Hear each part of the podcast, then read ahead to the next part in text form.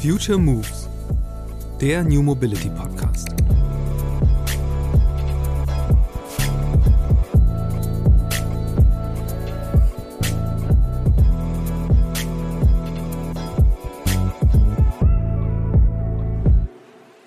Ehrlichkeit.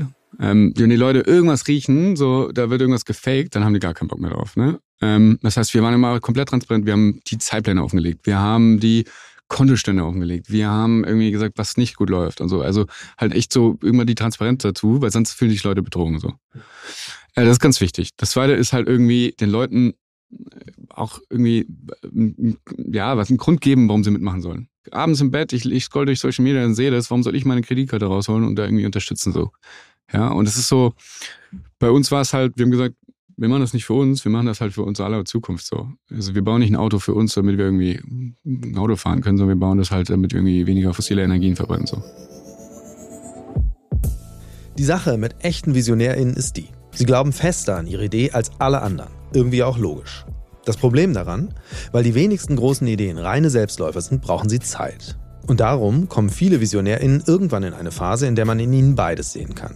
HeldInnen, die für ihren Traum kämpfen, bis die Welt endlich bereit ist, diesen mitzuträumen. Oder Trottel, die verzweifelt an einem Einfall festhalten, den die Welt am Ende vielleicht doch nicht ganz so dringend braucht.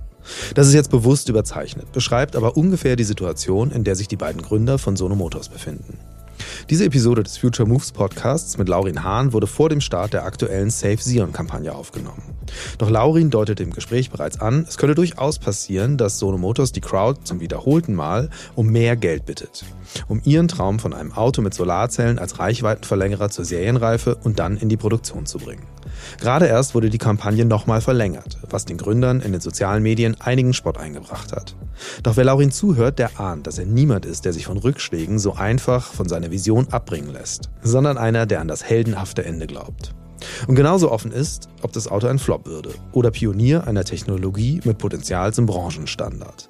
Eins immerhin haben die Sono Motors Gründer bereits erreicht. Das Startup hat erste zahlende Kunden. Die nutzen die Solartechnologie, um Klimaanlagen von Bussen und demnächst auch Kühlanlagen von Lkw-Aufliegern mit Energie zu versorgen und so viel Sprit zu sparen. Diese Folge des Future Moves Podcasts über die verrückte Story von Sono Motors und die Leidenschaft, mit der die Gründer für ihre Idee kämpfen, ist in Kooperation mit dem OMR Podcast von Philipp Westermeier entstanden, der auch Co-Host dieser Episode ist. Viel Spaß! Herzlich willkommen erstmal Laurin Hahn. Moin. Moin. Hier darf man nicht Servus sagen, habe ich gemerkt. Außerdem muss man natürlich vielleicht noch ergänzen, am Start bin ich nicht alleine. Ein Kollege, ähm, der Christian Kors bei uns in der Redaktion von Future Moves. So, fangen wir mal an. Also, ich habe ja gerade erzählt, irgendwie eine ungewöhnliche Art der Finanzierung. Ihr wollt ein Auto bauen. Das Ganze schon seit ungefähr zehn Jahren mittlerweile, ne? Zehn Jahren haben wir angefangen äh, mit Jona, besten Kumpel aus äh, ersten Klasse, ne? So richtig äh, Buddies und äh, in der Garage 2000, wann war das? 12, 2012. Kleine Garage haben wir mal einfach angefangen, ein Auto zu bauen, weil wir uns gedacht haben, hey, wir müssen was tun, Klimakrise. Und vielleicht mal ganz kurz davor, du bist ähm, Mechaniker oder Ingenieur oder? Also äh, würde würd ich gern sagen, aber nein, bin ich nicht. Ähm, ich bin Unternehmer. Ich habe mit 18 angefangen. Ich habe genau einen Tag lang studiert. Ähm, Was? Auf, Druck der Eltern mal. Ähm, einen Tag dann BWL oder? Nee, nee, nee, nee. Jura. Ähm, Elektrotechnik. Aha. Aber nach einem Tag gemerkt, nee, das ist nicht, nichts für uns. Da waren wir schon drei Jahre in der Garage. Und das, du hast das Projekt, wie alt bist du jetzt? 28. Ah, okay, also mit 18 dann wirklich. Ja, ja. Direkt nach der Schule. Aha. Und dann ein Auto gebaut. Also so wie man das so kennt, so als Schrauber auf dem Dorf irgendwie oder, oder wie ja, war das? Ja, schon so ein bisschen so. Also wir, wir waren irgendwie mit 16, haben wir gemerkt, irgendwie Umwelt, wir müssen was tun. Und dann irgendwann haben wir uns gefragt, ey, was wollen wir eigentlich mal später machen? Und ähm, kam so auf das Thema, was ist eigentlich der Haupttreiber hinter dem Klimawandel? Und ähm, kam auf das Thema fossile Energien, haben gesagt, irgendwie müssen wir was machen. Wir können nicht weiter fossile Energien verbrennen.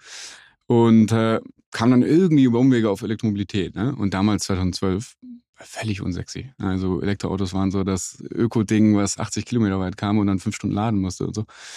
Und wir haben dann halt gesagt, hey, was muss passieren? Was, was, was, was wäre denn das perfekte Auto? Weil das Thema ist irgendwie Preis, Reichweite, Ladeinfrastruktur. Ne?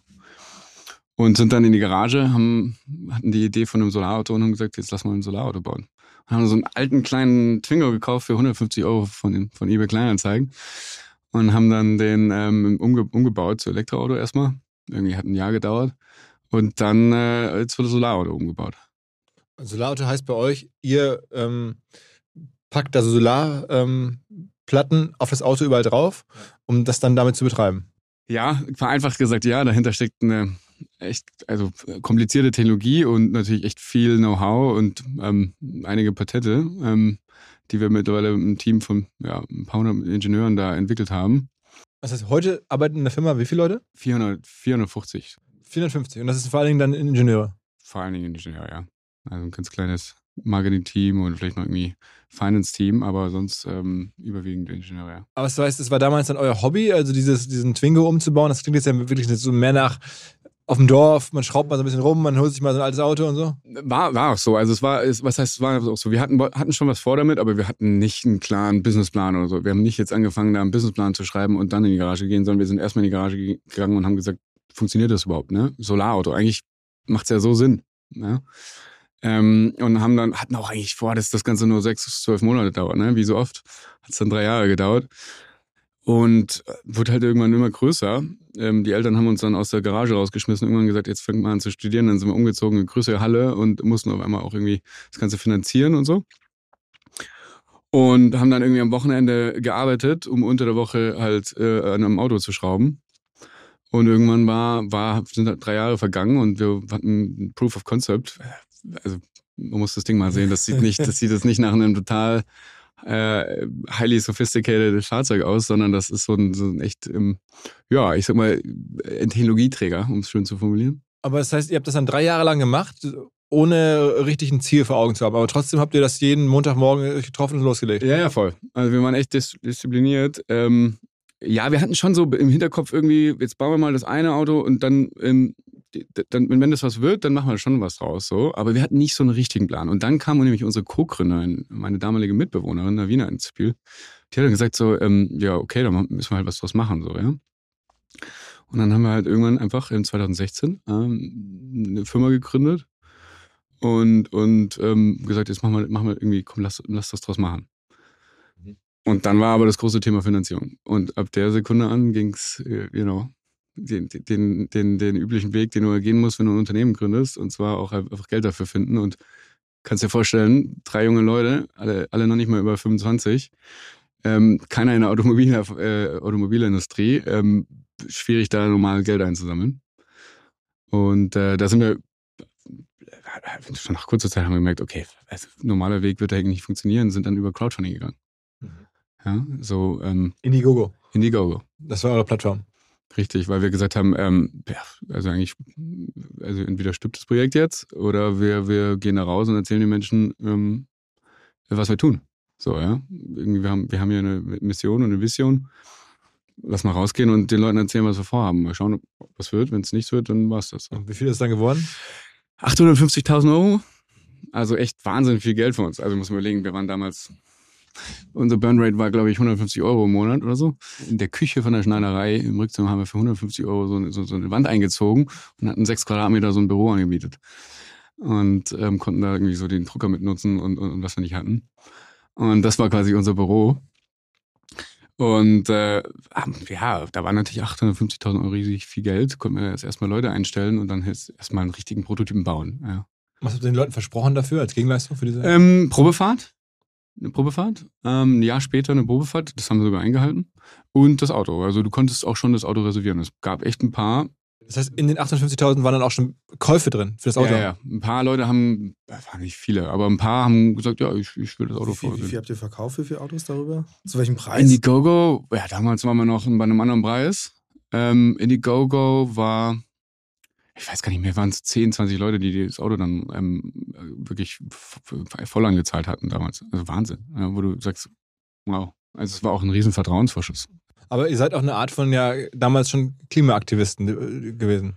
Ja, ich weiß nicht. Wir sind einfach, wir haben gesehen, Klimawandel, ähm, wir müssen was tun, ähm, können nicht so weitermachen und einfach irgendwie so tun, als gäbe es das nicht. Und das war so ein bisschen unsere Antwort. Wir wollten halt nicht nur auf andere Leute zeigen und sagen, die da drüben machen alles falsch, sondern wir wollten irgendwie auch eine Lösung bieten. So.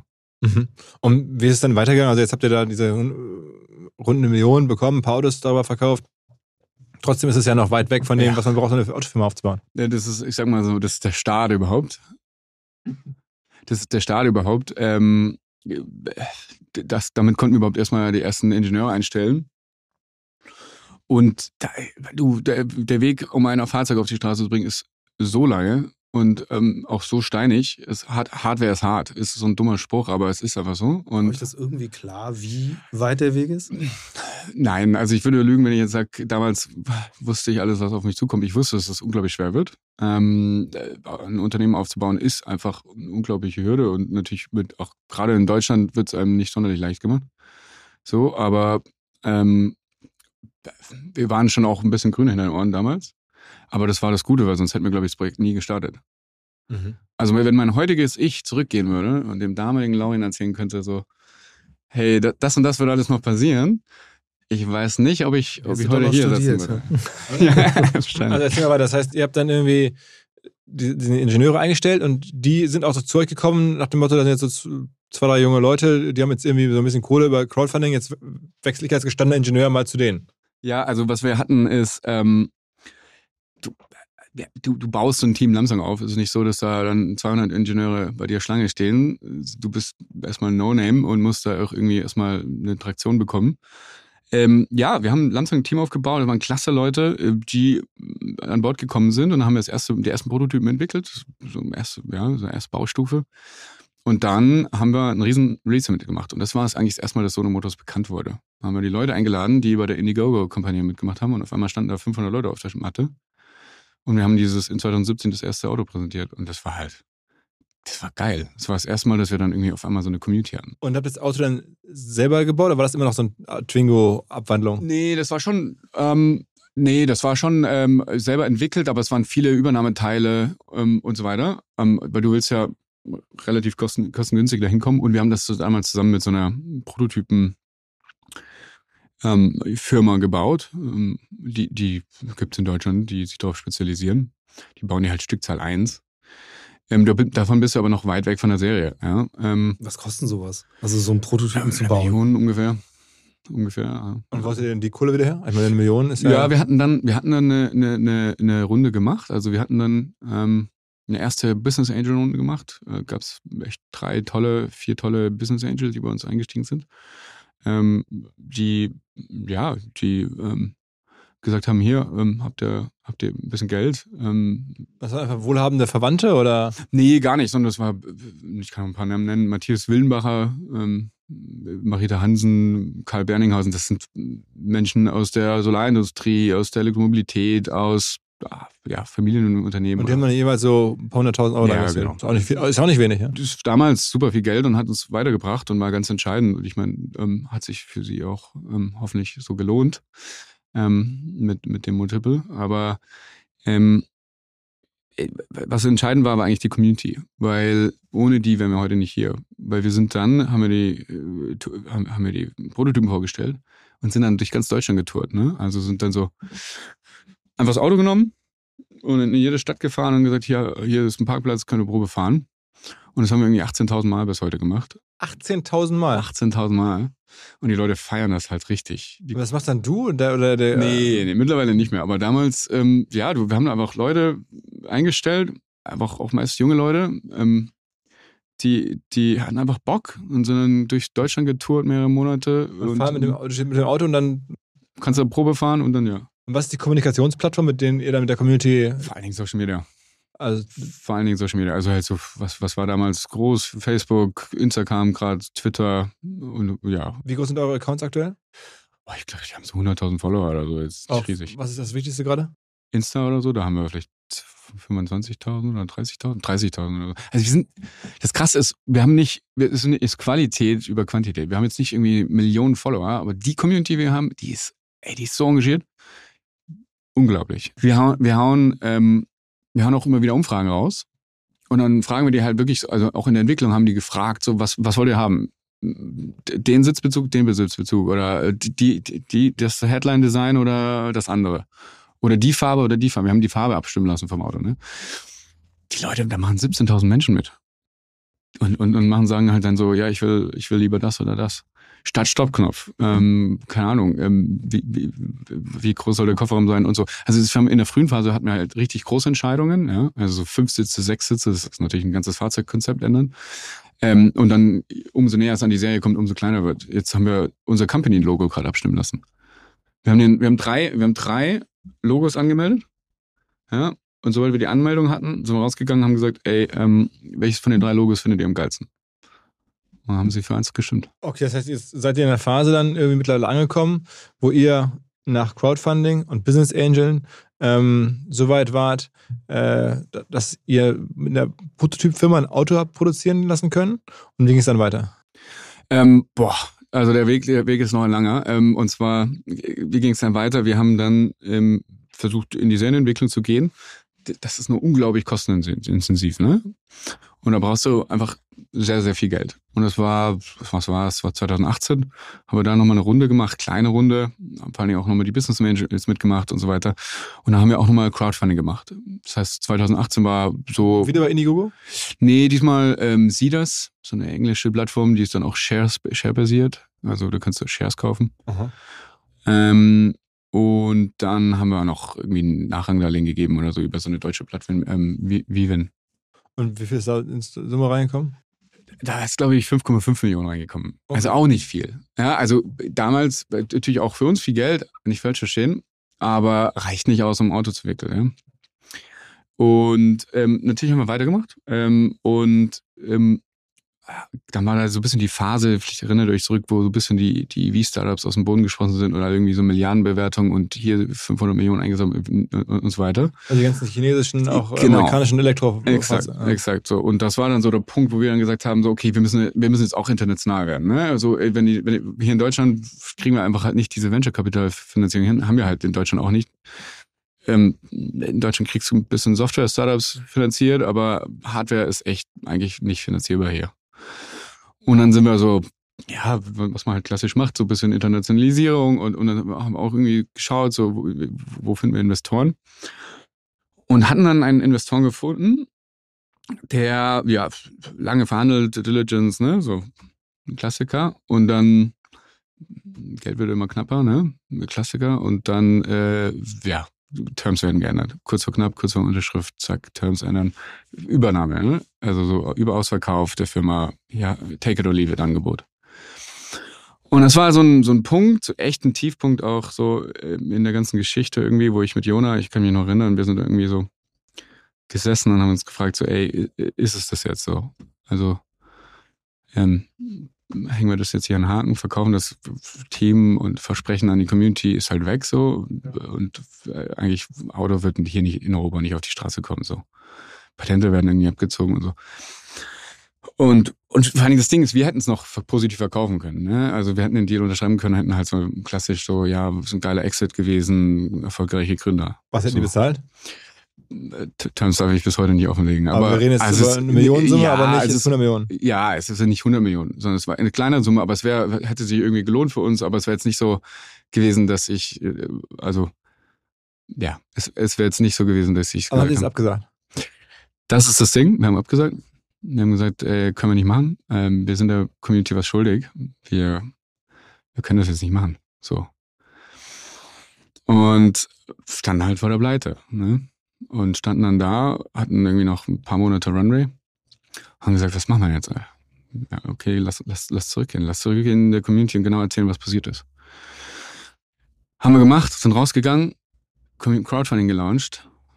Ähm, Im Dezember, 1. Dezember war das, 2019. Rausgegangen, Leute, wir haben ein Problem, wir brauchen eure Hilfe. Wir brauchen 50 Millionen. 15 Millionen in 30 Tagen. 15 oder 15? 50. 50. 50. Okay. Also jetzt langsam werden die so ein bisschen ernsthafter. Also jetzt langsam werden die, genau, werden wir ein bisschen ernsthafter. Ähm, weil wir gesagt haben, unter 50 werden wir halt weiter so hin, ja, so hindümpeln und das wollen wir nicht, sondern wir wollen, wir wollen durchstarten, wir wollen das Auto auf die Straße bringen. So. Und mit 50 kommen wir schon mal einen richtig Schritt weiter. Also. Rausgegangen und wir, also das war echt eine Stimmung. Also das Team hatte irgendwie eine Woche, einen Monat lang das vorbereitet, ne? Das ist ja ein Riesending, so, so eine Crowdfunding-Kampagne vorzubereiten. Ähm, alle Ingenieure irgendwie mitgeholfen, wo sie konnten. Ne? Und was war das für eine Plattform wieder? Selber gemachte Plattform. Einfach selber auf unserer Website. Mhm. Weil wir gesagt haben, das, was wir wollen, ist so groß, keine Plattform konnte es abbilden. So 50 Millionen in 30 Tagen und alles, was wir haben wollten, das, das hat nicht funktioniert. So, sind wir rausgegangen.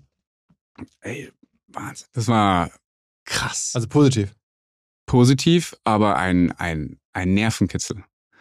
Weil, was passiert? Ähm, also erstmal hochgesprungen am ersten Tag, irgendwie drei Millionen Euro. Wir alle, Wahnsinn, ey. Wenn wir so weitermachen, kriegen wir das alles hin. So.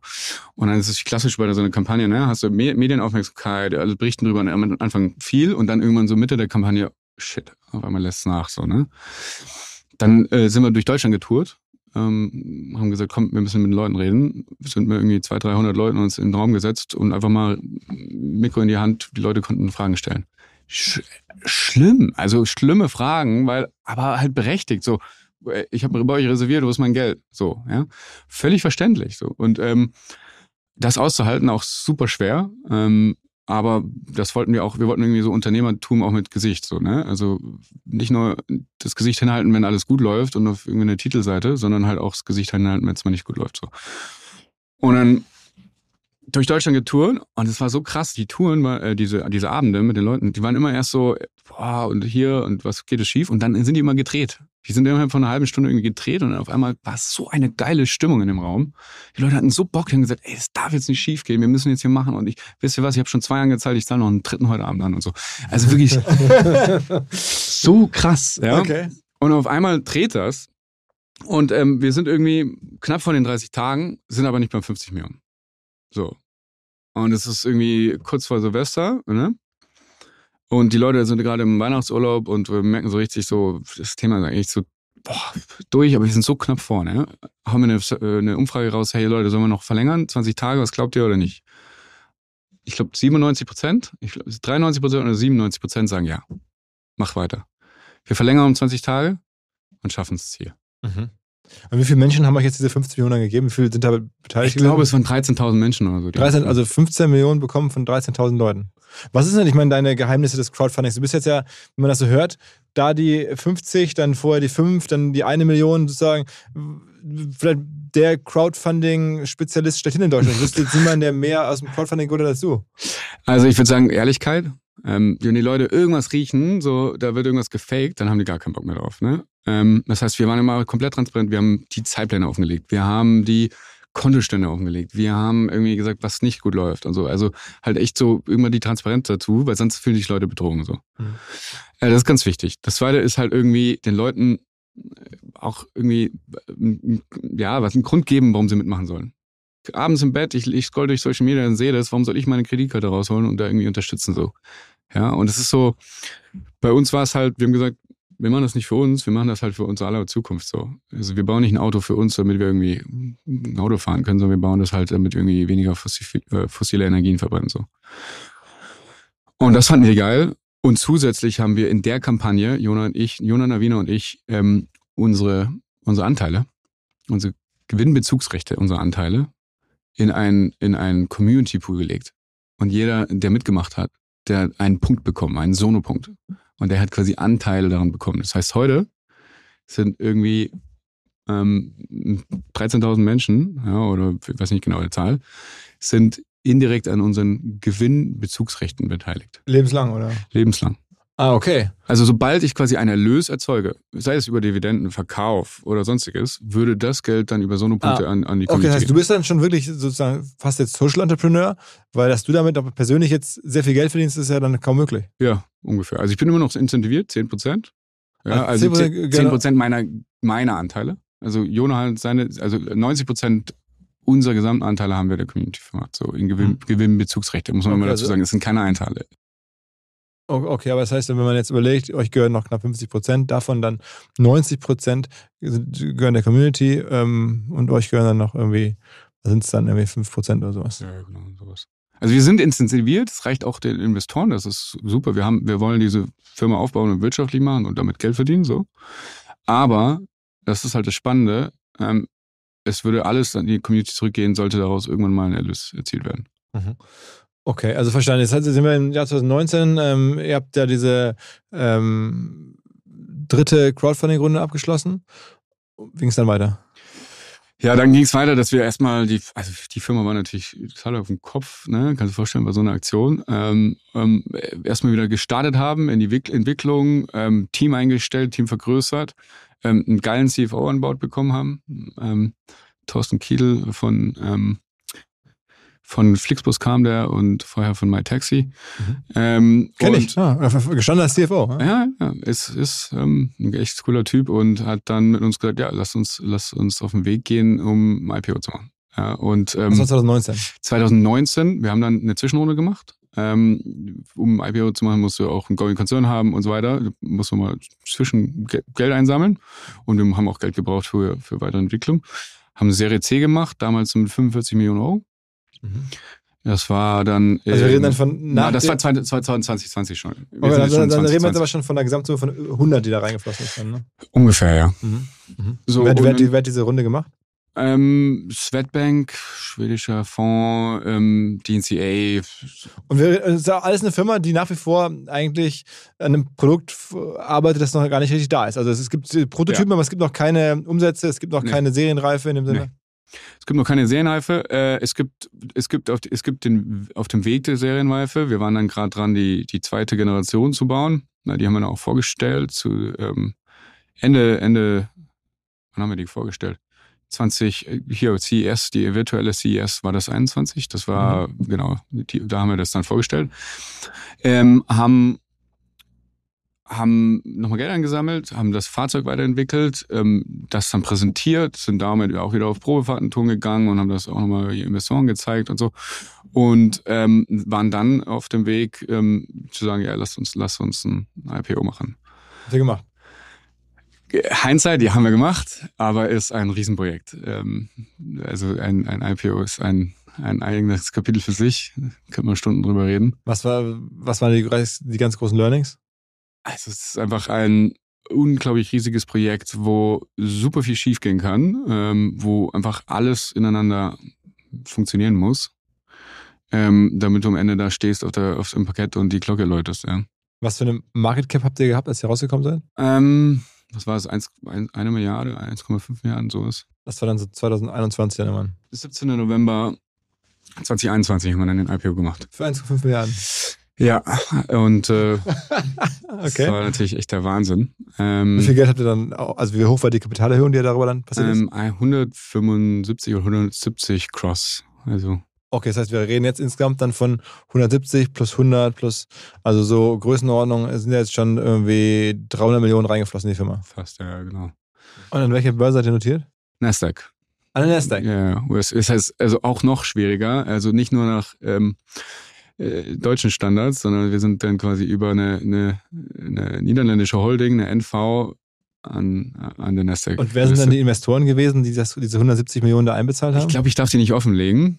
Aber es sind die Investoren, die man so kennt. Ähm, Ich, also, Also wirklich äh, ganz große Fonds, große Fonds, Funds. kleine Fonds, alles dabei. Ja, also wirklich super Namen und echt toll. Und die, aber auch da, wir reden von einer Firma mit 0 Euro Umsatz. Ähm, ja, das Spannende ist, wir hatten dann schon kleine Umsätze, weil wir haben in 2021 haben wir haben Jona und sich so ein bisschen besonnen, haben gesagt, hey, wo kommen wir her, eine CO2 einsparen. Guck mal, jetzt machen wir das schon so lange und wir haben irgendwie noch keinen Cent CO2 eingespart. Irgendwie, wir müssen mal was machen. So, wir müssen irgendein, irgendein Produkt müssen wir rausspringen, was schneller am Markt ist und schneller CO2 einspringt. Und ähm, kamen auf die Solartechnologie, ähm, die wir entwickelt haben, die super unique ist und die wir mittlerweile in einem zweiten Business Unit äh, verkaufen an Busse, Trucks, LKWs. Hast du nicht gesehen? Das heißt, eure, eure Paneele, Ja. die werden dann auf einen normalen Bus draufgelegt und dann habt ihr da Technologie, die dann diesen Bus Richtig. betreibt mit der Richtig. Energie, die aus der Sonne kommt. Richtig. Wir haben mehrere Sachen. Ähm, wir haben ein Retrofit-Kit für einen Dieselbus, der das 1500 Liter Diesel pro Jahr einspart. Ne? Und wir haben Serienintegration, wo du dann wirklich in den EV-Bus, also den Elektrobus, quasi direkt in die Hochvolt-Batterie einspeist. Und was, wer fährt damit rum? Also gibt es schon irgendwelche. Ja, ja, es gibt, wir liefern schon aus an Kunden und so. Wir haben Sag mal Kunden bei- Hier MVG in München ähm, ist ein Kunde, Scania, ähm, Kögel, ähm, größere Namen wie äh, Mitsubishi, Aha. äh, MAN. Und Also, so was, ist da, was für ein Umsatzvolumen kommt da zusammen? nicht riesig. Also es war gerade in 2021, die letzten Zahlen, die ich umlenke, ja, also we wenige. Wenige Millionen. Nein, nein, noch Hunderttausende. Aber ist es nicht perspektivisch so das viel größere Feld? Ähm, ja, wir denken, es hat riesig Potenzial, weil einfach der TAM größer ist. Ne? Der Total Addressable Market. Also, ja, da- Dankeschön. Nur bei Autos ist ja auch nicht klein, ne? aber hat man viel mehr Wettbewerb Ja, aber du hast ja natürlich im, trotzdem bist du in einem Segment mit einem Auto Und mit der Solartechnologie gehst du auf ganz verschiedene Industrien und ganz verschiedene Segmente. Deswegen ist, ist es riesig, aber ähm, es sind zwei völlig unterschiedliche Businessmodelle. Das eine ist B2B und das andere ist B2C. So, ja. Ja, also das heißt, das eine ist irgendwie so über Social Media mit Endkunden kommunizieren und, und transparent und Community und das andere ist äh, B2B-Business und langjährige und große Mühlen und, und, und halt ein ganz anderes Denker auch. Und das war auch total spannend für unsere Firma, aus einer B2C-Firma, die in der DNA komplett community-driven ist, dann auch irgendwie ein zweites Standbein aufzubauen, was halt B2B ist und irgendwie im ganz anderen Fokus hat. So. Wie, wie viel Zeit fließt da jetzt rein jeweils? Also wir haben mittlerweile 60, 70 Leute in dem zweiten B2B-Business. Und also Group Sion ist deutlich größer ähm, von der von der Mann- und Frau-Stärke. Aber ähm, Group Solar ist krass am Wachsen. Also das, was wir jetzt gerade sehen, das Wachstum, das, was wir in dem Pipeline haben an Kunden, ist echt riesig. Also und die melden sich bei euch und kriegen das irgendwie mit und dann sagen die. Genau, wenn man jetzt diesmal erstmal auf einer Messe, ne, also Jona und ich haben immer gesagt, so, wir dürfen nie auf eine Messe gehen. Ne? So, wir haben gesagt, Auto, wir dürfen eigentlich nicht auf eine Messe gehen. Aber dann sind wir mit auf die IAA, äh, hier B2B und hatten einen Stand und die Leute waren, also die, die, die Firmen sind uns die Bude eingerannt. Es ist der Wahnsinn. Das ist halt genau der richtige Zeitpunkt. Ne? Solar macht jetzt gerade Sinn. Zehn, zehn Jahren wäre es zu teuer gewesen, zu ineffizient. Genau jetzt ist es gerade irgendwie genau der richtige Zeitpunkt. Aha. Allerdings, du musst jetzt auch sagen, die Geschichte ist ja noch nicht vorbei mit dem IPO, sondern wir sind jetzt noch wieder ein paar Monate weiter und dann gab es irgendwann den äh, richtigen Finanzcrash, so jetzt in den letzten Monaten ja eigentlich erst, ähm, nach Ukraine-Krieg und, und äh, Rezession und so. Und jetzt ist von den 1,5 Milliarden äh, Market Cap damals sind aktuell, habe ich mal geguckt, so 100 Millionen Market Cap ist noch da. Ja, es, äh, also sagen wir so, ähm, der Markt ist ein anderer, die Welt ist eine andere. Ähm, es ist keine schöne Entwicklung. Ähm, ja, ich glaube, alle anderen Peers sehen, sehen sehr ähnlich aus und Tech-Aktien und generell ähm, ist das für euch also im Alltag ein Problem oder ist, kann man das, ist das irgendwie einfach die Börse und ihr könnt euch das aktuell nicht finanzieren, aber ihr habt das jetzt ja, ihr habt das jetzt das Geld ist ja da. Ähm, insofern stört sich nicht weiter. Ja, wir werden weiteres Geld brauchen. Mhm. Wir haben auch nochmal dann Geld geraced in einem Following Offering, ähm, wann war das? April diesen Jahres. So, und haben dann auch ähm, ähm, ja, äh, nochmal ein, ein CEF unterschrieben. Ein CEF ist ein Committed Equity Facility. Ähm, das ist ein, ein, ein sehr kompliziertes Konstrukt, was eigentlich einfach nur täglich ähm, die Option hat, Aktien zu verkaufen und Geld einzunehmen. Mhm. Und ähm, damit, ja, also die, die, damit haben wir eine Finanzierung, wir werden aber weiteres Geld brauchen. Aha. Okay, aber das ist ja, klingt ja, aber wie willst du die Firma jetzt finanzieren? Also ich meine, sie ist noch 100 Millionen wert auf der Börse und äh, Crowdfunding geht es ja nicht mehr so einfach mit ja. einer börsennotierten Firma. Was, was, was machen ähm, wir da? Also es ist so, wir haben immer einen Earnings Call und genau da geben wir die genauen Details bekannt ähm, und geben auch die Pläne bekannt, bis wir, bis wann und wie wir finanziert sind. Also da ist eine Transparenz vorhanden. Ich darf nur immer vor den Earnings Calls relativ wenig sagen ähm, mhm. und da wenig preisgeben und deswegen nächste Earnings Call ist, ist bald und deswegen so ein bisschen äh, vorsichtiger, was ich sagen darf und das nicht. Vielleicht ein bisschen allgemeiner gefragt, ihr, ihr steuert ja jetzt langsam auf die Produktion zu, also jetzt auch mal wirklich dann. Ende 23, glaube ich, sollen die ersten Fahrzeuge ausgeliefert werden. Richtig. Was für ein Finanzbedarf ist das eigentlich, wenn man wirklich anfängt, die Hardware nicht zu, zu entwickeln, sondern wirklich dann zu produzieren?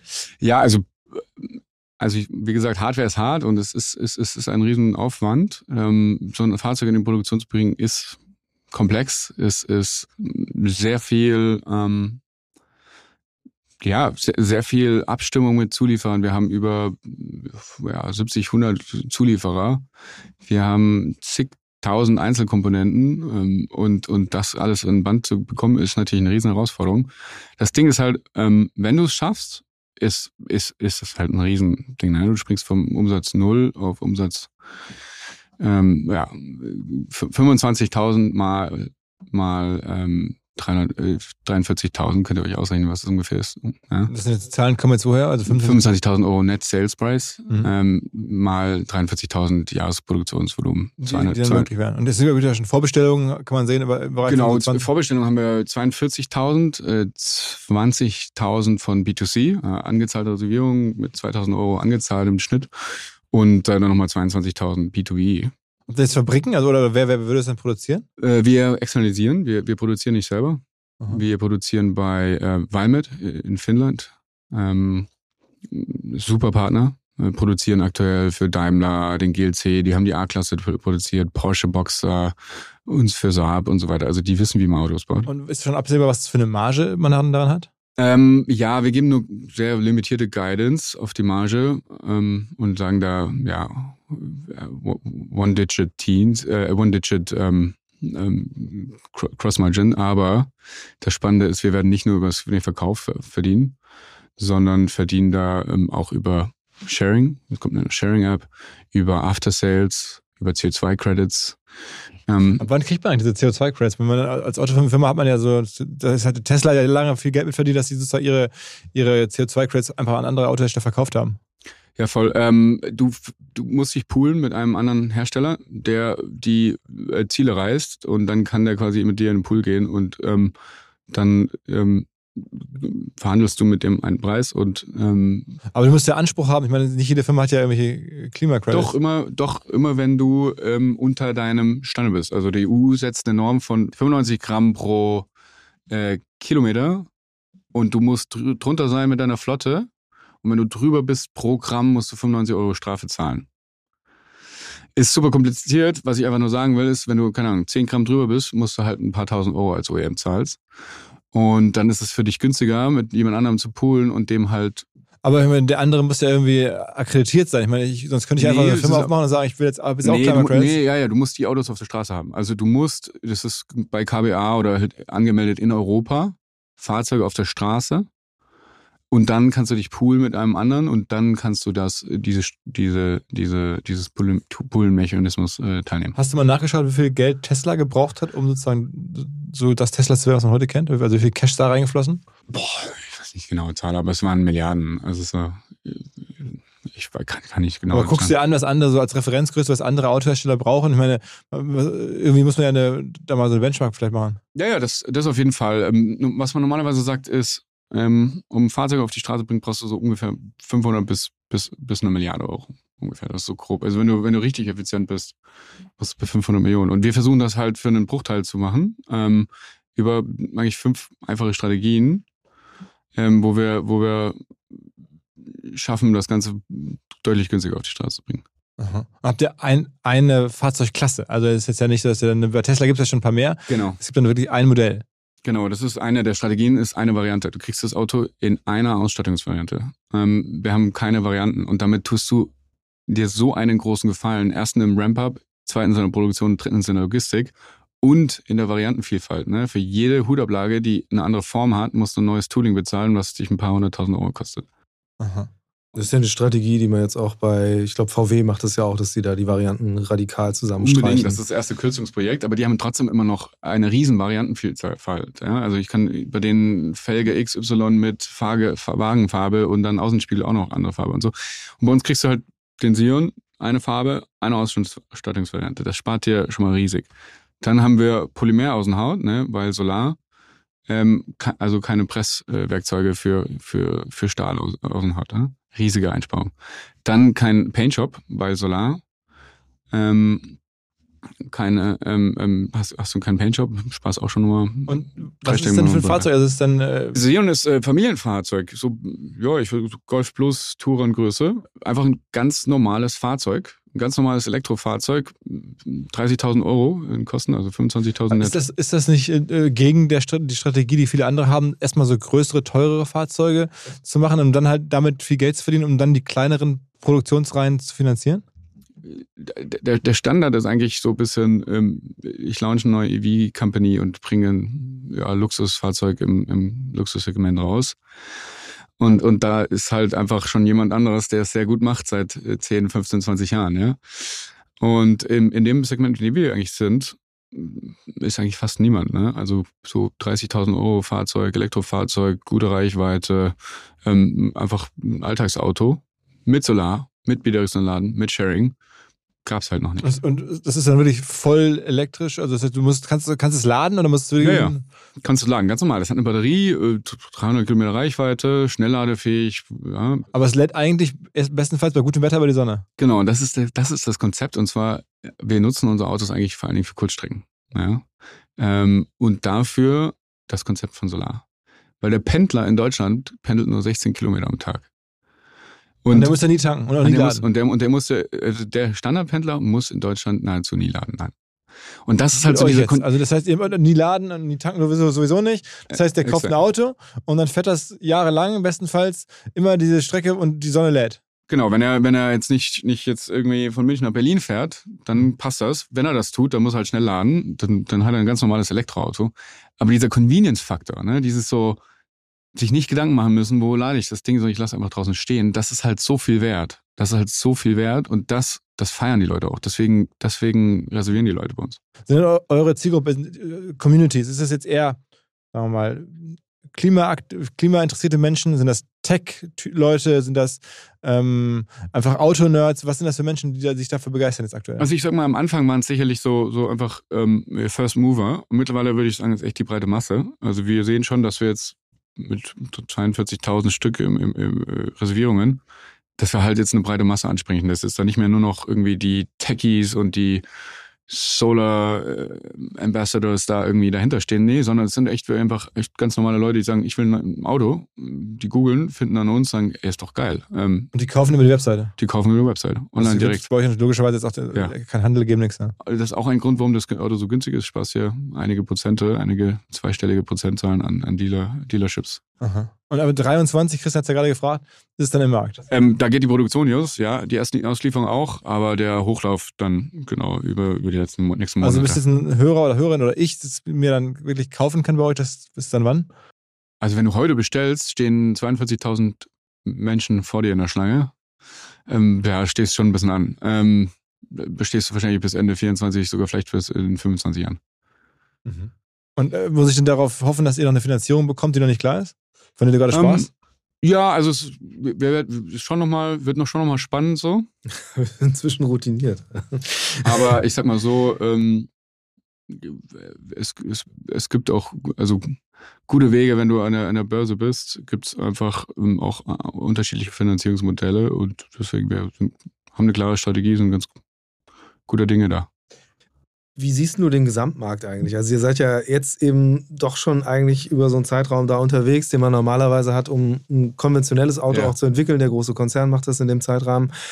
Ähm, für euch aber geht ja eigentlich eher Tempo verloren, indem ihr merkt, so, okay, jetzt kommt die, keine Ahnung, VW hat jetzt gerade irgendwie auch angekündigt, dass sie ein Kleinwagenwerk bauen in Spanien und so. Sitzt euch das im Nacken eigentlich oder seht ihr euch in einem anderen Segment? Hm, Ein bisschen schon anderes Segment. Ist, der Sion ist ja also Fachjargon C-Segment, Hatchback, ähm, so Minivan, also so Touran-Klasse. Und da sind wir eigentlich so, dass wir relativ gut aufgestellt sind in dem Segment. Ähm, ist ja auch immer so ein bisschen Frage. Vergleichst du uns als Elektroauto, vergleichst du uns mit einem Verbrenner, vergleichst du uns mit einem Solarelektroauto? Dann sind wir konkurrenzlos nahezu. Ja. Ähm, so, das ist so ein bisschen die Frage, ja. Aber ist denn langfristig das Projekt irgendwie mit dem Auto Geld zu verdienen oder mit den sozusagen Solarausrüstung für Busse und andere? Was, was ist denn auf Dauer relevanter? Mm, Ich würde sagen beides. Ähm, Ich würde sagen sogar 50-50. Mhm. Beides hat riesiges Potenzial. Ähm, Wir planen auch weitere Fahrzeuge nach dem Sion. Ja. Ähm, Auf der Solarseite ist halt einfach, wie angesprochen, der Markt riesig. Das Timing ist genau das Richtige und wir haben die Technologie gerade richtig, wo wir gerade echt einen Nerv treffen. Deswegen sind da schon die Wachstumschancen richtig, richtig groß auch. Aber wenn ich es so höre, müsste doch bei euch die Gefahr groß sein, dass irgendwie mal ein VW oder irgendwer anderes Tesla kommt und sagt, okay, die haben coole, coole Patente, die haben da ganz coole Sachen, die kosten nur 100 Millionen, weil das ist eure Market Cap, die schnappen wir uns jetzt. Ähm, ja, ich glaube, diesen, also generell, ich möchte nicht an strategischen Übernahmen kommentieren, sondern ich will einfach uns fokussieren auf was, was uns ausmacht. Und wie gesagt, Jona und ich haben. Aber die Gefahr besteht. Ja, aber wir, wir haben ja auch weiterhin die, die, die Mehrheit der Stimmrechte und ähm, müssen dem ja auch zustimmen. Und ähm, au- aus heutiger Sicht haben wir vor allen Dingen vor, ähm, unsere Vision äh, umzusetzen. Aber um jetzt nochmal über das Thema zu sprechen, eben Verhältnis zur, zur Autoindustrie, wie ist das überhaupt? Also ich weiß noch, als ihr angefangen habt, war das ja, also erstmal war, hat euch ja keiner so richtig ernst genommen, äh, wie eben viele E-Pioniere nicht ernst genommen wurden. Wie ist denn das Verhältnis da jetzt? Wie ist denn der Status jetzt? Also anders, Alternative zur Übernahme wäre ja auch, ihr lizenziert einfach eure Technologie, wenn Mhm. Interesse besteht. Und das ist unser Plan. Also ähm, wir, wir denken, dass Lizenzierung sehr spannend sein kann, ähm, weil, weil diese Technologie eben einzigartig ist und wir die Patente drauf haben und ähm, wir denken eben, dass da genau eben äh, einige Großkunden großes Interesse dran haben. Und deswegen sind wir da sehr offen. Ja. Bist du im Austausch oder kennt man sich jetzt mit, sagen wir mal, früher dem Herrn Dies, jetzt dem Herrn Blume oder dem Herrn Dussmann von Audi oder Kelenius? Also schon mal getroffen, diese ganzen sogar Big, Big Car Company CEOs? Nee. Ähm, wir waren so auf uns fokussiert, ist nicht so, dass ich da mich auf irgendwelchen Abendveranstaltungen rumtümmel. Ähm, ja, aber dass die nicht mehr einladen und sagen, Mensch, oder dass wir mal vorbeikommen wollen, also sind die vielleicht auch neugierig, was ihr da macht? Nee, gar nicht mal. Also wir sind natürlich mit ein, ein paar Automobilherstellern in Austausch wegen der Solartechnologie, aber das ist jetzt nicht auf CEO-Level. Also mhm. es ist jetzt nicht so, dass ich da hingehe und das präsentiere, sondern das ist einfach, unsere Engineers sitzen zusammen mit deren Engineers und die, die sprechen über Projekte. Wie international ist eigentlich das ganze, diese ganze Firma inzwischen, beziehungsweise die Community? Also ihr wart ja gerade in den USA unterwegs ähm, und seid eben bewusst ja auch ins Ausland gegangen, um da an die Börse zu gehen. Ähm, wie ist das Feedback auf Produkt, Businessmodell in den USA? Ähm, Wahnsinn, Wahnsinn. Also wir waren jetzt vier Wochen unterwegs, hatten das Auto das erste Mal drüben, weil wir hatten einen, einen virtuellen IPO gemacht, ne? Ähm, Virtuell im Sinne von während der Pandemie? Während der Pandemie. Wir sind nicht einmal geflogen, doch ich glaube einmal, aber wir sind nicht einmal in die USA geflogen. Und ähm, hat, hatten auch noch nie das Auto gezeigt. Und deswegen haben wir gesagt, wir müssen es mal endlich jetzt rüberbringen und haben das Auto rübergebracht, haben Investoren gezeigt, Medien und so. Und das Feedback war Wahnsinn. Wir haben dort auch einfach gesagt, Leute, ihr könnt vorbeikommen. Also Community ist vor allen Dingen Europa-based, aber wir haben gesagt, wir können auch vorbeikommen. Und es kam echt täglich da zig Leute vorbei. Also selbst da haben wir eine kleine Community. Und ähm, Whoopi Goldberg kam vorbei, hat, hat, hat äh, ist, ist Probe gefahren. Ach wirklich? Ja, also Wie hat die von euch gehört? Die kam über einen, einen Freund ähm, von einem von dem Veranstalter, von einem der, wo wir waren in Brooklyn da, die lebt da gleich. Und dann ist sie auf der Probe gefahren und fand total geil und so. Also so, so solche hat Autos ne? verkauft direkt? Ähm, ja, also sie hat ein Anwesen in, in Sardinien und hat, hat gleich eins bestellt dafür, ja. Whoopi Goldberg, okay, alles klar. Aha. Also und, und dann sind wir da eben durch äh, USA getourt, ähm, irgendwie fünf Städte, ne? East Coast, West Coast. Und geil, also die, die Amis feiern, ich würde sagen, feiern das noch mehr als die, die Europäer. Aber die feiern doch eigentlich SUVs und große Autos, denkt man so. Ja, denkt man. Und wir dachten auch eigentlich, der Sion ist ein bisschen zu klein für USA, aber die, das, das Auto ist größer, als man denkt. Es sieht auf Fotos, wenn man das sieht, echt klein aus, aber das ist groß so. Und ähm, wenn die es gefahren sind, dann eigentlich, ja, ist groß, passt. Und ist halt dort, also dort ist das, perfekte Pendlerfahrzeug, so ich, das, das zweite Fahrzeug vielleicht auch, ja, so irgendwie neben fetten Dodge Ram hast du dann noch irgendwie so ein Sion stehen oder so. Ähm, was eigentlich cool an dem Fahrzeug ist doch, dass, die, vor allen Dingen die Tatsache, dass man das nicht mehr tanken muss. Voll, also für die, für die Standardreichweite, ähm, die du so normalerweise verbrauchst, ja. Wenn du weiterfährst, ja, musst du es natürlich tanken. Ne? Also, also aufladen, ja. Ist das überhaupt dann passend für die USA? Sind ja andere Distanzen da? Oder ja, kann, dürft ihr das mal, überhaupt verkaufen? Wird es zugelassen sein? Es sind, sind, schon mal andere Distanzen. Aber das Witzige ist, die ganze USA hat viel mehr Sonne als ganz Europa. Es ist so krass. Ich habe neulich auf Twitter irgendwie so gesehen, äh, in den USA im Norden, ne, so in Detroit, ist es so sonnig, also gibt es so viele Sonnenstunden wie bei uns in Spanien. Es ist halt, also wir mhm. denken immer so, wir sind Süd, wir fahren nach Rom und es ist irgendwie richtig schönes Wetter und warm und so im Süden. Das ist halt auf der Höhe von New York so. Und also das, das heißt, die ganze USA ist so viel südlicher, das heißt so viel mehr Sonnenenergie und das heißt so viel mehr Reichweite durch die Sonne auch, dass sich das fast schon wieder ausgleicht, dass einfach die USA, also die Menschen in den USA einfach deutlich mehr fahren so. Und äh, was Christian meinte, das irgendwie zu lizenzieren oder das irgendwie, wie sagt man, äh, die Rechte zu bekommen, das da vertreiben zu dürfen, das ist ja auch so eine, äh, wie nennt das, äh, Zulassung meinst du? Zulassung, ja, genau. Ja. Das ist ja für jedes Land extra. Und wenn man das dann in den USA nicht sauber hat, dann wird man wahrscheinlich massiv verklagt und so. Ähm, nee, du musst eine Zulassung nochmal zusätzlich machen. Also du musst in Europa eine sogenannte ECE-Homologation machen. Ein Riesending. Ähm, und du musst in den USA das Ganze nochmal machen, eine ganze Prozedur. Und das Auto muss auch ein bisschen anders ingeniert sein. Also du musst das schon mal ein bisschen anfassen, gerade die Body Structure. Ein paar Crashs sind äh, unterschiedlich und die musst du dann nochmal re-engineeren. Aber es ist nicht so, dass das ganze Auto neu ist, sondern du kannst die gleichen Komponenten benutzen und so weiter. Du musst nur halt ähm, ein paar Dinge ändern, ja. Also schon nochmal Aufwand, in die USA zu gehen. Mhm. Aber es ist auch dann letztendlich kurzfristig geplant, weil erstmal mit den Vorbestellungen und den Liefermengen, die ihr leisten könnt, ist es ja utopisch. Also wir gehen erstmal ganz klar Fokus auf Europa. Ähm, wir wollen aber danach in die USA gehen. Ja. Was glaubst du denn jetzt, sagen wir mal, in fünf Jahren, wie viele Autos könnt ihr dann ausspucken? Ähm, ich sag mal so, ich gebe dir mal das Gesamtbild. Wir wollen vom Sion 250.000 Fahrzeuge produzieren über sieben Jahre Lifecycle. 250.000 Fahrzeuge über sieben Jahre. Und das ist nur ein Fahrzeug. Wir planen weitere Fahrzeuge, ein Crossover, ein bisschen größeres Fahrzeug und ein Last Mile Delivery Fahrzeug so. Ähm, also das, das ist ja nur die ein, erste Hälfte von Sono und die zweite Hälfte ist dann der Solarteil. Also was für Umsätze kann man da am Ende erwarten? Also was habt ihr keine Umsatzguidance? Gar keine Forecast? Ja, im, im Earnings Call, aber nicht, also Aha. nicht vorher. Okay. Aber ich meine, das, damit das alles sich weiter dauerhaft trägt, müssen es ja schon logischerweise irgendwann neunstellige Umsätze sein. Klar, also ähm, wenn du, wenn du, wenn du allein den, die, die, die Napkin-Sketch machst und sagst, wir verkaufen 250.000 Fahrzeuge, 43.000 Stück pro Jahr, Verkaufspreis 25.000 Euro net. Ja, du bist bei immer eine Milliarde. Genau, ungefähr. Ja, eine Milliarde. Und das ist nur der eine Teil von Sono. Der andere Teil ist ja der Solarteil, der äh, zusätzlich noch die Umsätze über B2B, Lizenzierung, Verkauf, ähm, das Solarbus-Kit macht und so weiter. Also ein spannendes Business. Ähm, viel Potenzial, aber auch viel Kapital natürlich dafür. Was? Okay. Was mich mal interessieren würde, ist, also weil das ist ja eben ihr habt schon viel mit Verzögerungen äh, zu tun gehabt und immer mit Situationen, wo du denkst, so, okay, kommen wir hier noch weiter, kommen wir nicht weiter. Aber das gilt ja auf der anderen Seite auch, du musst ja auch die ganze Community bei der Stange halten. Ähm, wie macht ihr das? Also, was, was sind eure Strategien, jetzt neben dem einfach transparent zu sein, damit die Leute irgendwie das quasi fast wie eine Soap Opera verfolgen, sozusagen, jetzt mal böse gesagt. Ähm, aber was ist, denn, was ist eure Strategie, diese Marke einfach aufzubauen, jetzt parallel zum Produkt?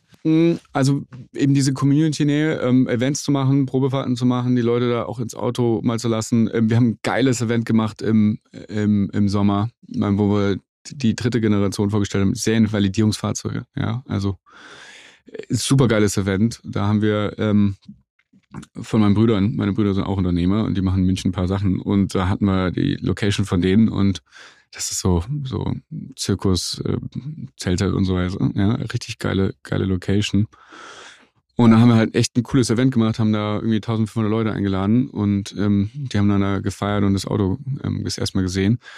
Und sowas, sowas, aber auch halt wirklich wöchentliche Updates. Also wir sind, wir versuchen sehr transparent zu sein, auch wenn es nicht immer klappt mit Quiet Period und, und ähm, ähm, ja, Public Listed Company ähm, versuchen wir so transparent wie irgendwie möglich zu sein und publishen irgendwie so Death Sprint Reports, also Sprint Reports alle zwei Wochen, ähm, wo wir. Deine Brüder sind auch Unternehmen, hast du gerade gesagt? Die, ja. sind, die machen was, Restaurants, Gastronomie? Die machen was ganz anderes, ja, ja. Sind, ähm, ich habe so einen Artikel in der Vorbereitung gelesen. Ja. Ähm, das, das ist sozusagen die, die Samba-Familie 2.0, ähm, drei Brüder, äh, die Unternehmer sind. Ja, also ähm, ich weiß nicht, mit wem wir verglichen werden wollen, aber sagen wir so, wir, mein Bruder, mein, mein Bruder hat mit 18 angefangen, sein erstes Unternehmen irgendwie zu gründen oder sein erstes Projekt zu starten. Und irgendwie, als wir, als er 19 war und ich irgendwie 17 war, haben wir dann irgendwie zu dritt, nee, ich war sogar jünger noch, haben wir zu dritt irgendwie einen, einen Verein gegründet und haben halt Veranstaltungen gemacht und irgendwie so ein bisschen Kunst und Kultur. So ist das Ganze mal gestartet und mittlerweile sind das einige Firmen draus geworden und, und verrückte Ideen wie einen 140 Tonnen Tanker auf eine Eisenbahnbrücke stellen und einen Biergarten oben drauf machen. Bis hin zu, keine Ahnung, einem Club und eine, ein Atelier aus 60 Überseekontainern auf einem Brachgelände bis hin zu irgendwelchen kleinen Hexenhäuschen, was ein ehemals kleines verfallener Kiosk war, so selbstgebautes kleines Hexenhäuschen ähm, mit dreistöckig Häusern. Also, also schon witzige Ideen, aber keine Milliarden-Businesses nee, jetzt bei nee, euch. Nee, nee, ganz anders. aber halt, Eventunternehmer, Gastrounternehmer, sowas in der Art. Sowas in der Art, ja. Aber halt richtig cool und, und, und das hat mich auch total inspiriert damals, ja. Also irgendwie so dieses, dieses, diese Machermentalität und hat mir, also meine Brüder hatten da sicherlich einen riesen Einfluss auf mich. Meine Eltern sind die auch so drauf? Nee, gar nicht. Meine, meine Eltern sind aus dem ganz, also meine Mutter, ich bin mit meiner Mutter aufgewachsen im ganz anderen Bereich, ja. Hattet ihr auch mal überlegt, so ein bisschen dieses ganze Spektakelding, also für Tesla funktioniert es ja super, äh, auch ein bisschen zu übertragen auf die Marke. Also da einfach ein bisschen mehr Bass zu erzeugen oder auch andere Produkte schon mal zumindest in den Markt zu geben. Also müssen ja keine Flammenwerfer sein, aber äh, dass man einfach schon mal so ein bisschen sagt, okay, das, so, so, so fühlt sich dieses ganze Produkt an. Und ja, nicht nur für die also, Leute, die halt irgendwo hinfahren, mal Probe fahren haben wir, haben wir überlegt und haben auch gesprochen, so aus Nachhaltigkeitsgründen, haben wir gesagt, nee. Ähm, also auch so Merchandise und so, haben wir für uns gesagt, nö, machen wir nicht. Ähm, auch die Community fragt immer wieder, sagt so, hey, könnte man nicht mal hier so ein T-Shirt rausbringen, mit einem Logo drauf, ich würde das überall tragen und so.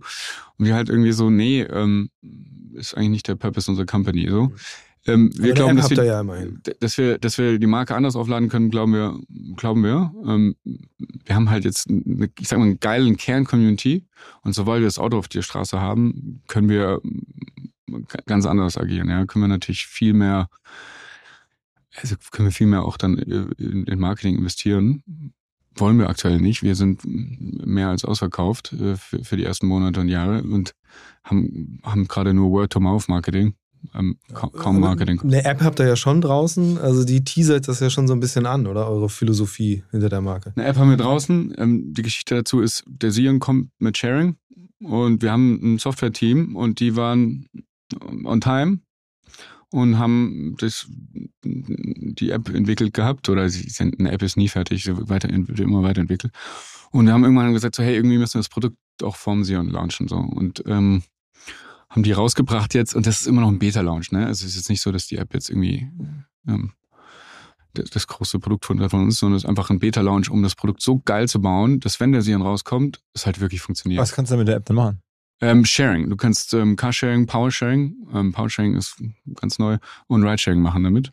Und du kannst dein Sion kontrollieren. Ne? So was du kennst aus irgendwie so hochpreisigen Fahrzeugen, du kannst halt allokieren, also das Fahrzeug äh, ähm, lokalisieren, du kannst es öffnen, schließen, du Aber kannst es- Sharing, also das verstehe ich, aber das Sharing, wie soll das gehen? Ich meine, dann, dann stellt ihr dann irgendwo auch Sharing auf die Straße, äh, auf die Straße. Ja, nicht wir selber, sondern wir glauben an Peer-to-Peer. Ähm, wir glauben auch hier an Also die jemand Community. kauft sich einen Sion und ist dann bereit, dass andere den dann nutzen. Exakt, genau das. Also überleg dir mal, wie oft du im Urlaub bist und das Auto einfach draußen Mhm. zwei Wochen rumsteht. Ähm, genau da könntest du es vermieten. Ähnlich wie Airbnb, halt nur auf Rädern. Ja. Und es ist halt so ein bisschen auch Nachhaltigkeitsgedanke dahinter, weil 23 23 Stunden am Tag ist der Fakt, äh, stehen Fahrzeuge nur noch rum und so, wir bauen ein Auto und wir wollen das eigentlich, dass es am bestmöglichsten ausgelastet wird. Ja.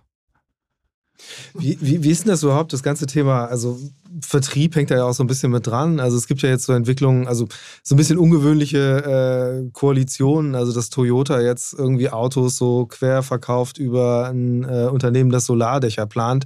Ist das für euch auch ein Thema, wirklich zu gucken, mit wem können wir uns da verbünden, der in einem benachbarten Sektor unterwegs ist, um einfach mehr so ein, so ein Ökosystemgedanken drin zu haben? Weil ich meine, ihr sprecht jetzt erstmal eine Community an, aber perspektivisch ja auch Leute, die irgendwie dann ja, eigene Energie haben, überlegen, wie können sie die verwenden. Ähm, also in welche Richtung wird es gehen, wenn jetzt ihr mal darüber hinausdenken müsst, das, was eh schon verkauft ist, äh, noch neue Autos zu verkaufen? Was für Vertriebswege werdet ihr da auch gehen und beziehungsweise mit was für Partnern Also- irgendwann mal euch aufstellen im Markt?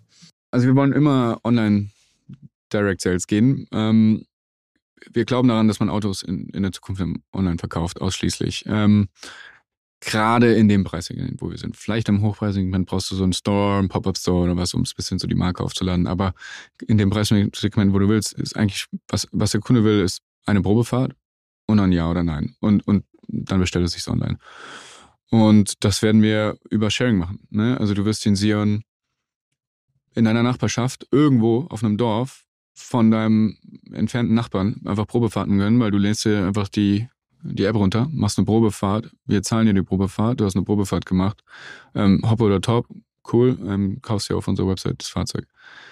So, es ist heißt dieses, dieses so auf die, auf die, auf die Masse, auf die breite Masse ausgelegte Vertriebsmodell, glauben wir, dass das halt mm, sehr effizient ist und deswegen wir auch das Auto so mm, sehr günstig anbieten können. Habe ich es vorhin richtig verstanden, weil du meintest, äh, Erlösquelle kann auch das Sharing sein? Also steckt da für euch auch eine Incentivierung drin? Ja, klar. Ähm, für jedes, für jedes Sharing oder für jede Fahrt, die du sharest, wo du Geld verdienst, kriegen wir eine kleine Portion ab. Und, und Ist wir das so? Also wo, wo- sind da so die Preise, die, woran orientiert euch also da? zwischen 10 und 20 Prozent. Ja.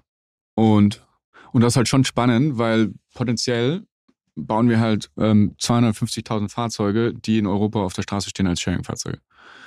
So, wenn man das mal vergleicht mit den bekannten Größen, bekannten Namen, so, die halt so in den Zehntausendern, vielleicht in den Zwanzigtausendern Bereichen eine Sharing-Flotte haben, ist das halt massiv, ist halt riesig. Ohne dass wir das CapEx haben, ohne dass wir die Assets auf unseren Büchern haben. Das ist halt rein ein Plattformgeschäft. Wie ist denn das überhaupt? Also im B2B-Bereich, äh, eigentlich ist es ja auch ein gutes Fahrzeug für solche Flottenbetreiber, wo die Autos eh draußen immer rumstehen. Also gibt's da, gibt's da auch schon Deals in der Pipeline? Ja, äh, haben wir gerade eins äh, announced. Mit ähm, wem? Mit Finn, Finn Auto. Ähm, auch eine coole Company, schnell wachsend. Ne? Die machen so Car Subscription.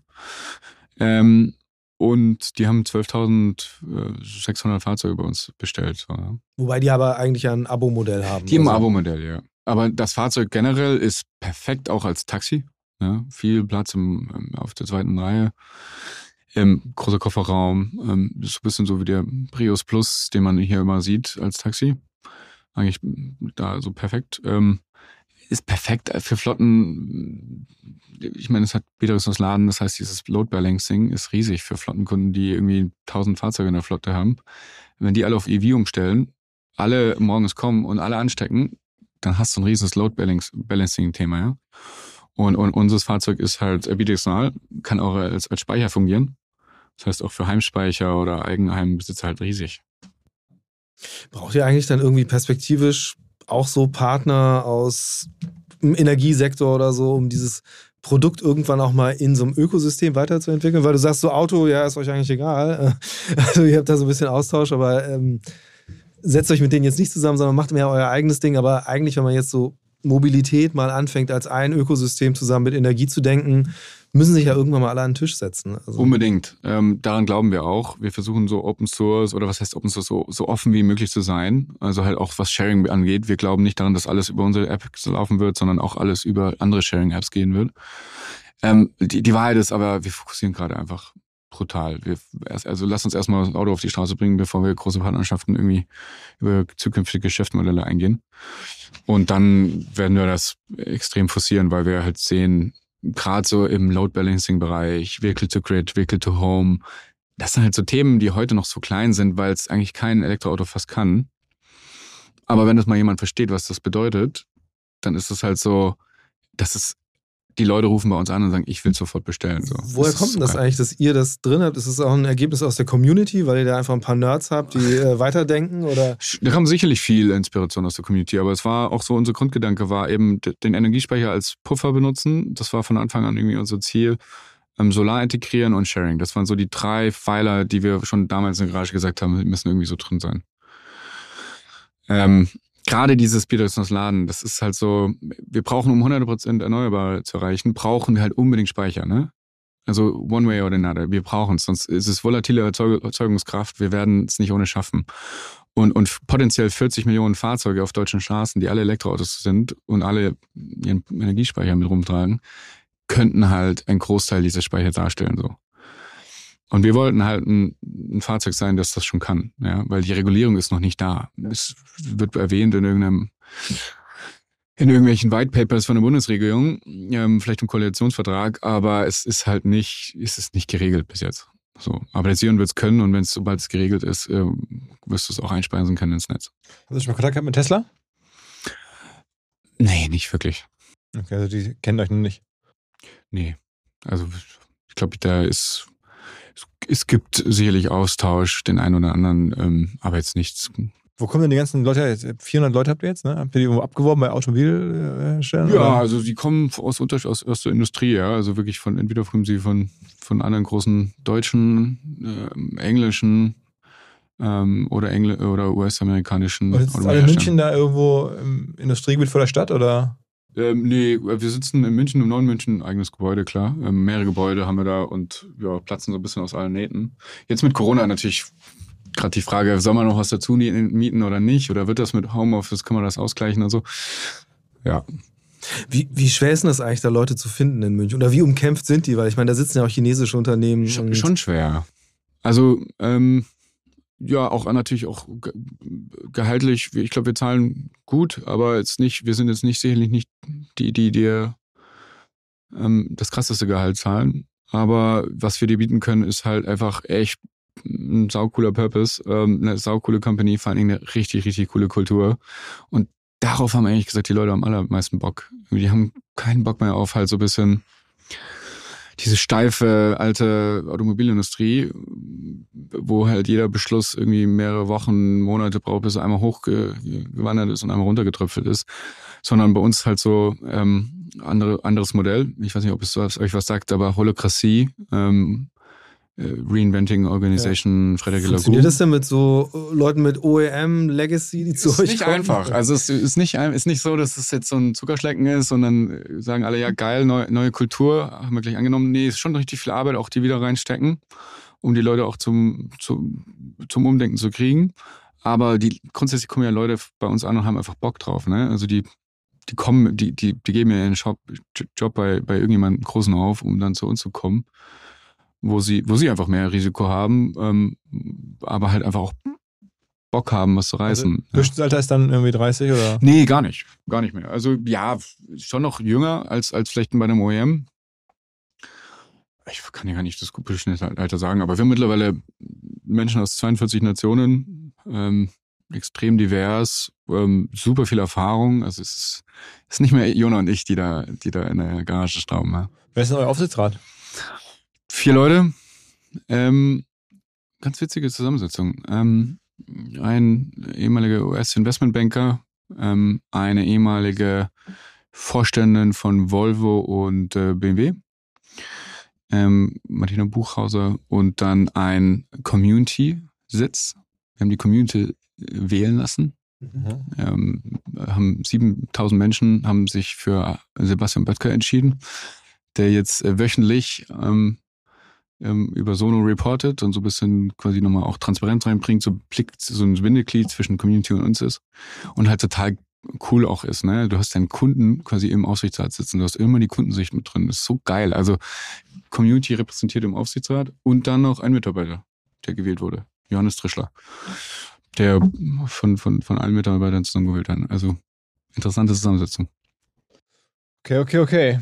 Also es ist irgendwie, eine Fantasiereise, ein Abenteuer, so, sowas konkret habe ich, hab ich, noch nie gehört. Ja? Ähm, also es kann man sich auch nicht so richtig vorstellen. Du hast ja selber auch gesagt, du bist überrascht. Ähm, ich bin jetzt sehr neugierig. Wahrscheinlich viele, die es gehört haben, sagen, okay, wie geht es jetzt weiter? Der, der ganz große nächste Meilenstein ist wahrscheinlich dann die Frage Finanzierung, die ihr noch braucht. Ne? Ähm, und dann klappt das dann wirklich mit der Auslieferung in größeren Mengen Ende 23. Voll, also es bleibt weiterhin spannend und ähm, die Community ist nah am Ball wir, sind gute Dinge, aber. Wie groß ist wohl die Community, was würdest du sagen? Also, wenn man jetzt mal so jetzt ein bisschen abschätzt, die da sich mit monatlich also, mit euch beschäftigen oder alle sechs Wochen mit euch beschäftigen? Also, die täglich sich mit uns beschäftigen, würde ich sagen, so unter 20.000. Ähm, die, die, die sich monatlich mit uns beschäftigen, wahrscheinlich 100.000 so. Mhm. Und ich glaube, so die Breiten, die irgendwie so ein bisschen verfolgen, sind wahrscheinlich irgendwie so ein paar hunderttausend, weiß nicht. Ja. Aha. Also, ja, danke dir für die Anreise. Auch da vorbildlich hier heute Morgen aus München mit dem Zug hier hoch. Ja, früh aufgestanden, ne? Ja, genau, genau. Ähm, solange es noch keine Sion zu fahren gibt. Äh, was, was fährst du? Fährst du aktuell Auto? Nee, ich fahre gar kein Auto. Ich nutze Sharing, fahre Fahrrad, radel immer zu, zu, zur Arbeit. Und, und ich, ich, liebe Sharing. Dieses Peace of Mind und so, ich, ich glaube an Sharing, ja. Damit hätten wir auch noch das Mix der Woche-Format oh, ja. abgedeckt. Wunderbar, ja. Vielen, vielen Dank für die Einblicke. Ja, danke, dass ihr mich eingeladen habt. Ja, absolut. Absolut. Danke fürs Hochkommen und ähm, ja, wir bleiben dran. Auf jeden Fall. Alles klar. Ciao, ciao. Future Moves, ein Podcast von OMR und Hamburg Messe und Kongress.